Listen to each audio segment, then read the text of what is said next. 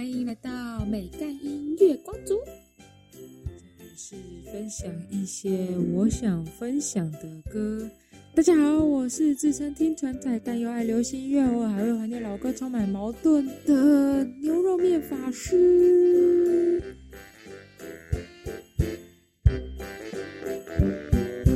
不可以让八年级的青春消失系列。你是不是已经听腻大家说八年级生的歌曲或歌单了呢？这个系列就是要回味我们在学生时期热门，但现在却有点冷门，要挖出你最深层被封闭的记忆。如果你不是 KK Bus 的听众，你会听不到音乐哦。那你可以去平常听音乐的平台搜寻歌名，跟我们一起回味，或是欢迎大家来 KK Bus 订阅我的频道哦。那今天要介绍的歌都是创作型的男歌手，他们甚至二十岁的时候就开始词曲都通通一手包办，所以我才会说哦，他们根本是十五年前的周星哲们。那今天介绍的歌呢，都是偏轻快 R&B 悠闲的感觉。那我们来听听第一首歌吧。第一首是严爵的《谢谢你的美好》。那这首歌呢，其实在讲说一个和平分手，然后也谢谢对方过去带给他的种种，所以他是用比较轻快愉悦的方式来陈述这首歌，不同于其他分手很悲情的感觉。那是不是很久没听到严爵这个名字了呢？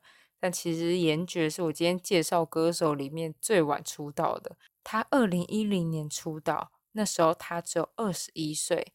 然后做了这张专辑叫《谢谢你的美好》，重点是他这张专辑发出后的第八十八天，他就入围了第二十二届金曲奖的最佳新人奖，而且他在二零一三年就在台北小巨蛋开了个人演唱会，是当时开小巨蛋里面的人中最年轻的歌手。那当时严爵呢是相信音乐的，然后他有一首歌蛮有趣的，叫《救命恩人》。颜爵在里面 rap，然后还 fit 宇宙人跟叮当，非常酷。他在小巨蛋的时候也有表演这首歌，那他那时候请的嘉宾是请蛋宝，真的是完全没有想到会有这种组合。不管是他原唱，或者是他跟蛋宝合作的，在 KKBOX 都有。那大家可以自己点来听听，但可能不会想听第二遍。这个歌曲有点太前卫，我可能。比较没有办法跟上。那严爵还有个很厉害的成绩，就是他曾经帮梁静茹撰写《没有如果》的歌词，真的是非常非常红，超多人的手机铃声都没有如果。但比较可惜的是，后来严爵的身体状况不太好，他后来就去美国进修服装设计，然后创立了他自己的服饰品牌。他在二零二零年的时候。回到台湾，创立了经纪公司，就是已经完全走幕后了，已经没有在幕前活动了。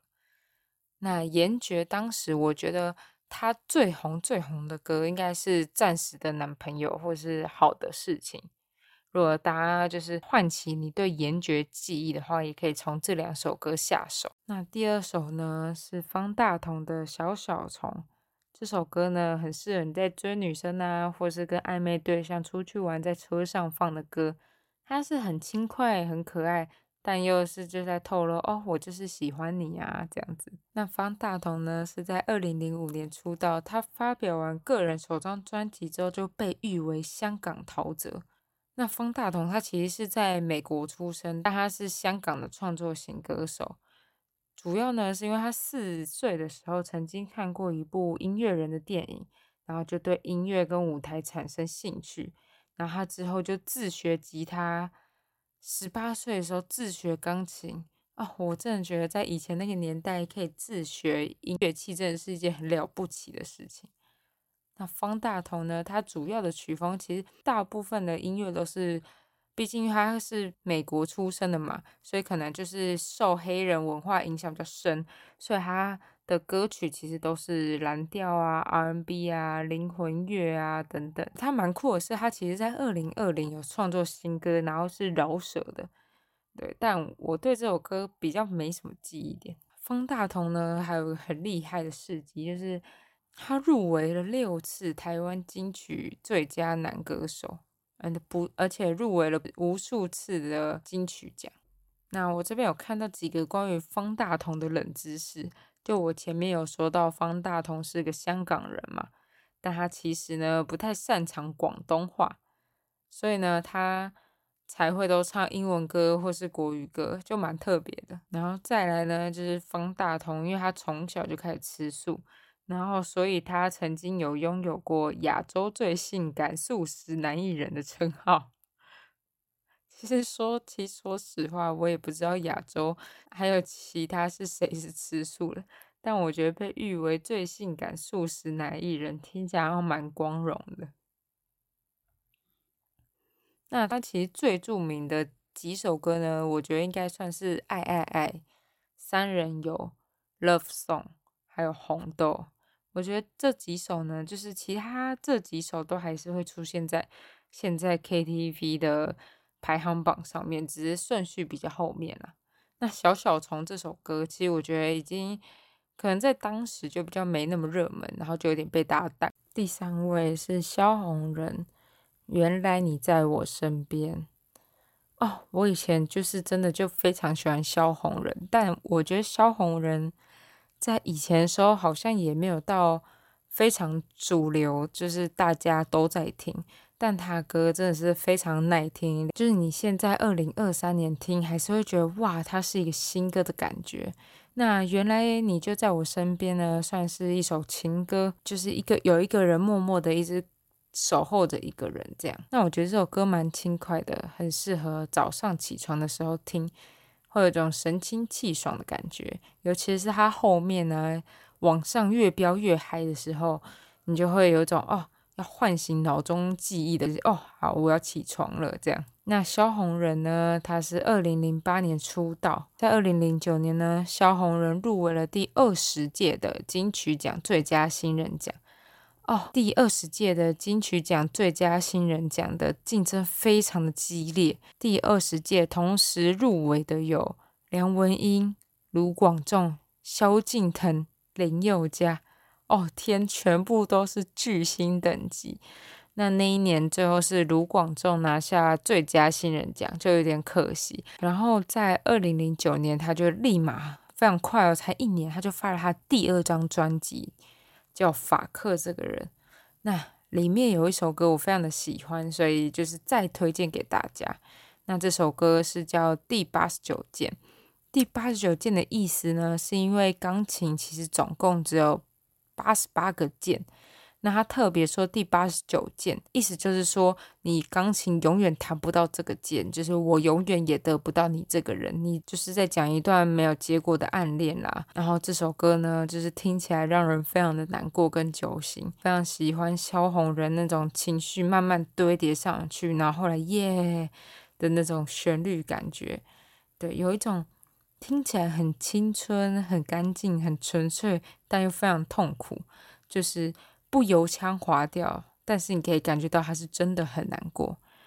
来，来，我们来听听看。就我没什么听过有人在 KTV 会特别点萧红人的歌，所以我觉得他真的是蛮可惜的。不过呢，我发现他二零二三年二月，也就是下个月，他居然就要开演唱会。如果呢听了这些歌有唤起你的回忆的话，你们可以去看一下他演唱会的资讯，好像是在。台北的三创吧，那我觉得我介绍这两首歌，其实算是萧红人已经就是数一数二红的歌曲，但我真的太喜欢了，然后再加上我身边的人好像都遗忘萧红人这个人了，所以我觉得他应该本身这个人就已经算是偏冷门的部分。那嗯，如果要推荐他其他首歌的话，我觉得他的那个王宝钏苦守寒窑十八年也很好听。他是就是改编王宝钏的那首歌，嗯，他诠释的方式非常的流行，然后也让人完全听不腻。我觉得跟他跟徐佳莹的身骑白马一样，可以把这首歌完全变成了一首很新的流行歌，我觉得非常的厉害。那第四位呢，这个是柯有伦的。不用担心哦，我必须说，我学生时期的时候真的超级喜欢柯有伦，虽然是之一啦。对，但是哦，他的声音真的是让我非常的着迷，我非常喜欢这种低嗓音，而且这种是他高音的时候可以很高，然后又可以 R&B，又可以摇滚。哦，对我来说，就是觉得他所有的曲风都可以驾驭。那我知道柯有伦呢，他其实到现在大家应该都只会联想到零，但其实没有，他其他歌也都非常的好听。他是我学生时期少数会把整张专辑从头听到尾听完的人。那我以前就非常喜欢，不用担心这一首。他其实原本是在描述说。嗯，可能亲人或是重要的人生了重病，卧在床，躺在床上，然后所以他唱了这首歌，就是不用担心，我会默默都陪在你身边，等到你醒来的那一天。但我觉得他也可以在鼓励听音乐的人说：“哦，不用担心，我会在你身边，让你孤单寂寞啊，或是很难过，没有人能够听你诉说的时候，会感觉这首歌就是在陪伴着你。”所以那时候我就会觉得，哦，这首歌真的非常的吸引我。那柯有伦跟前面的比较不一样，是因为柯有伦他爸本来就是有一定的知名度了，就是他爸是柯受良，所以他其实像周杰伦啊，就有教过他吉他、鼓啊、钢琴。父亲当时对他遗言就是有说，你要做就成功，不要让我丢脸。所以柯有伦后来就是有点多元发展，然后也导致他现在就是已经没有较少在创作。不过呢，他四月的时候会去大港哦，我真的是非常期待他的演出，因为我真的好久好久好久没有看到他。虽然我是不会去大港了，但是如果有人有去大港就现场影片的话，也可以传给我。然后呢，我还想介绍一首歌，就是。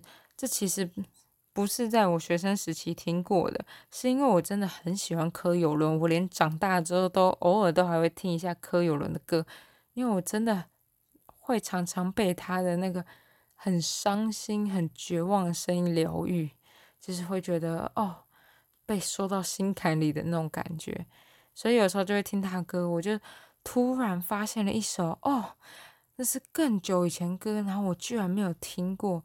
那个就是他跟莫文蔚一起合作的，叫《爱死你》。